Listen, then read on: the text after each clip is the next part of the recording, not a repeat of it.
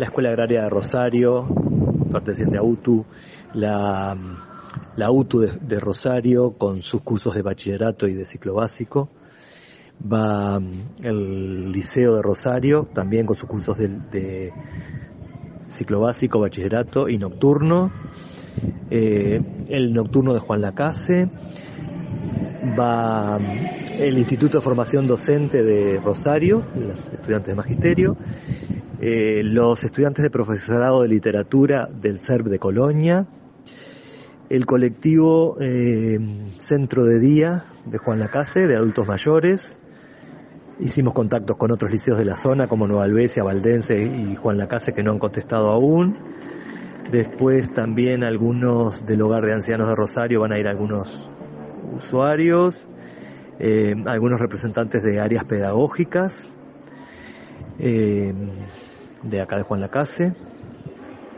Bueno, creo que más o menos son los, que me acuerdo. Después hicimos contactos con otros este, que, que aún están evaluando la propuesta porque, claro, tienen el tema de, del costo del traslado, ¿no? Si bien las funciones son gratuitas, que eso es importante recalcarlo, son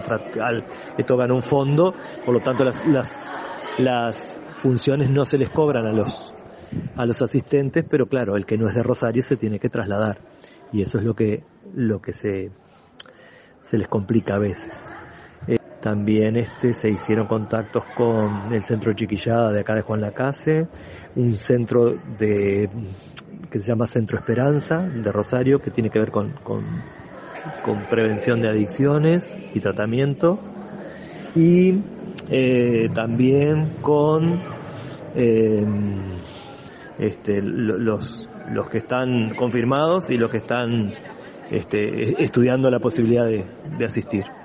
comentarte que está importante que la última función, que es el 14 de septiembre, eh, está inscripta en el encuentro regional de bachilleratos artísticos de secundaria, que ahí la van a ver gente de, de todos los liceos del departamento que hacen esta orientación artística,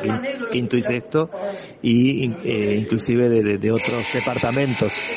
Este, no sé exactamente de, de, de qué departamentos van, pero me parece que también involucran liceos de San José y, Soriano.